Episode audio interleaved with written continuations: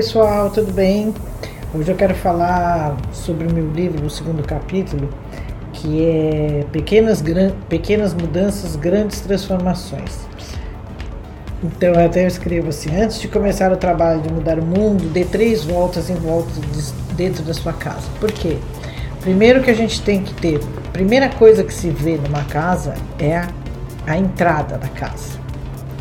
Então a gente tem que caprichar muito na entrada, quer dizer, tem que você entrando, vai, sai da sua casa e entra e vê, abre a porta e vê se se tá de acordo, se tá clara, se tá se você se, se você se sente bem olhando aquilo que você está vendo, se você tem flores na entrada da sua casa, se tem móveis que estão atrapalhando a entrada. É, o ideal é não ter nada na frente da casa, assim, ter assim, um, pouca coisa, um móvel de cada lado, um espelho, é legal dentro da casa, ou do lado direito ou do lado esquerdo, para dobrar as suas possibilidades de, de ganhos e também qualquer pessoa que tiver com má intenção, você já limpa ali. A energia da pessoa já se transforma na hora. O espelho é, o grande, é a grande aspirina do Feng Shui, por exemplo. Quando você não consegue resolver um assunto, por exemplo, não tem uma área na sua casa, por exemplo, não tem a área do amor na sua casa. Aí você coloca um espelho, o espelho faz uma cura transcendental que faz aquilo que não existia já existir, entendeu? Então, espelho é maravilhoso. Tem que ter espelho em casa, não em todos os lugares, mas tem que ter espelho em lugares certos. Por exemplo, na entrada, como eu falei, não de frente, mas de lado, ou do lado esquerdo ou do lado direito. De quem entra, do lado esquerdo ou do lado direito.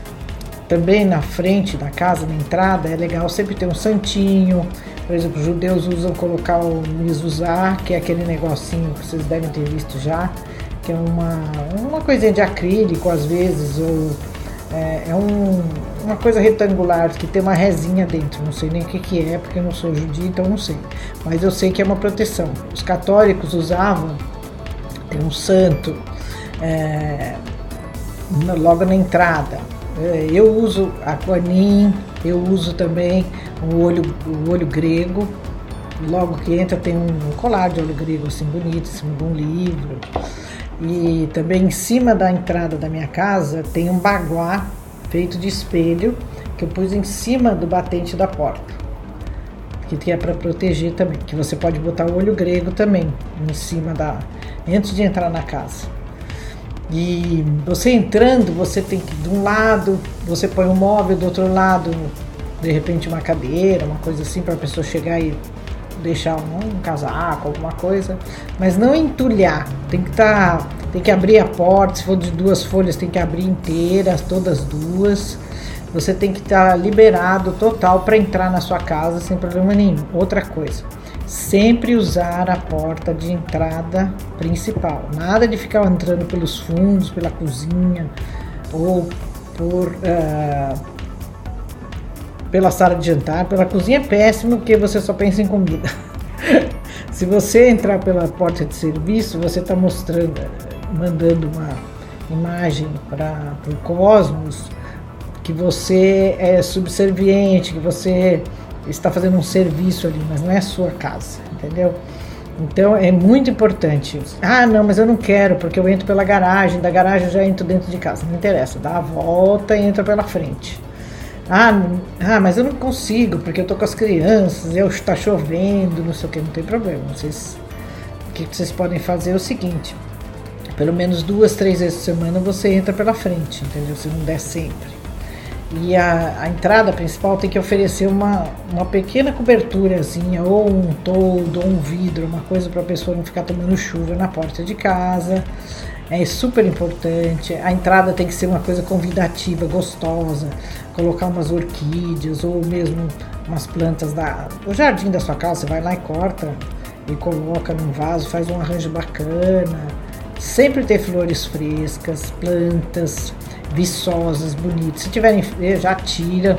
Não pode ter flor é, morta em casa. Outra coisa que não é legal é flor artificial, tá? Tem muita gente que gosta, tudo, mas é uma energia morta. E energia morta não é legal você ter em casa. Então, o que eu sempre falo, que quando eu fui para um lugar no Caribe, a coisa que eu achei mais interessante é que eles usavam nos cemitérios as flores artificiais. Eu acho que é super certo, porque além de não trazer doença, não tem sujeira, não, não derruba o vaso, cai terra, não tem problema do dengue. Eu achei muito interessante. E além de tudo, o túmulo sempre fica um túmulo alegre, porque aquelas flores estão sempre ali. De vez em quando só dá uma lavadinha, joga uma água, tudo, não sei o que, mas está tão intactas, vai.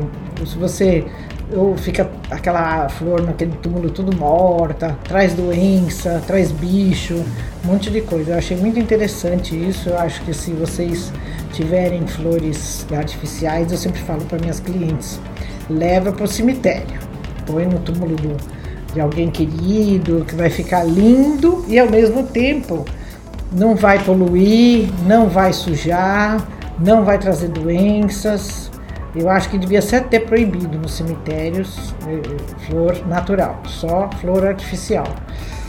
Mas nas casas eu não recomendo. Quem tem, eu falo, quem é minha cliente que tem, eu falo, leva para o cemitério, porque flor morta é a mesma coisa que energia morta. Ninguém quer uma energia morta na sua casa. Então tem que ter plantas, flores, tem que estar com a casa sempre bem pintada se tiver alguma infiltração, arrumar logo.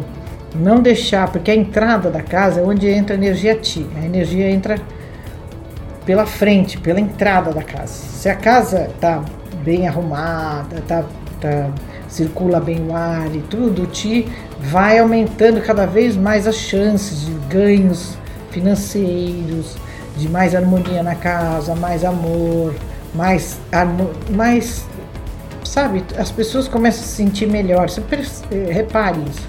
Tirar, evitar bloqueio com móveis, armários, sofás, assim, sabe aquela entrada meio tumultuada que você tem que ficar desviando daqui e dali? Não pode. Tem que ser uma coisa fluida, tranquila, entendeu?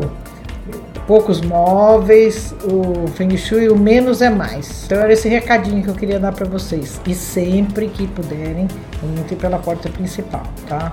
Nunca entrem pela cozinha ou pela porta dos fundos, que vocês fazem uma experiência um mês.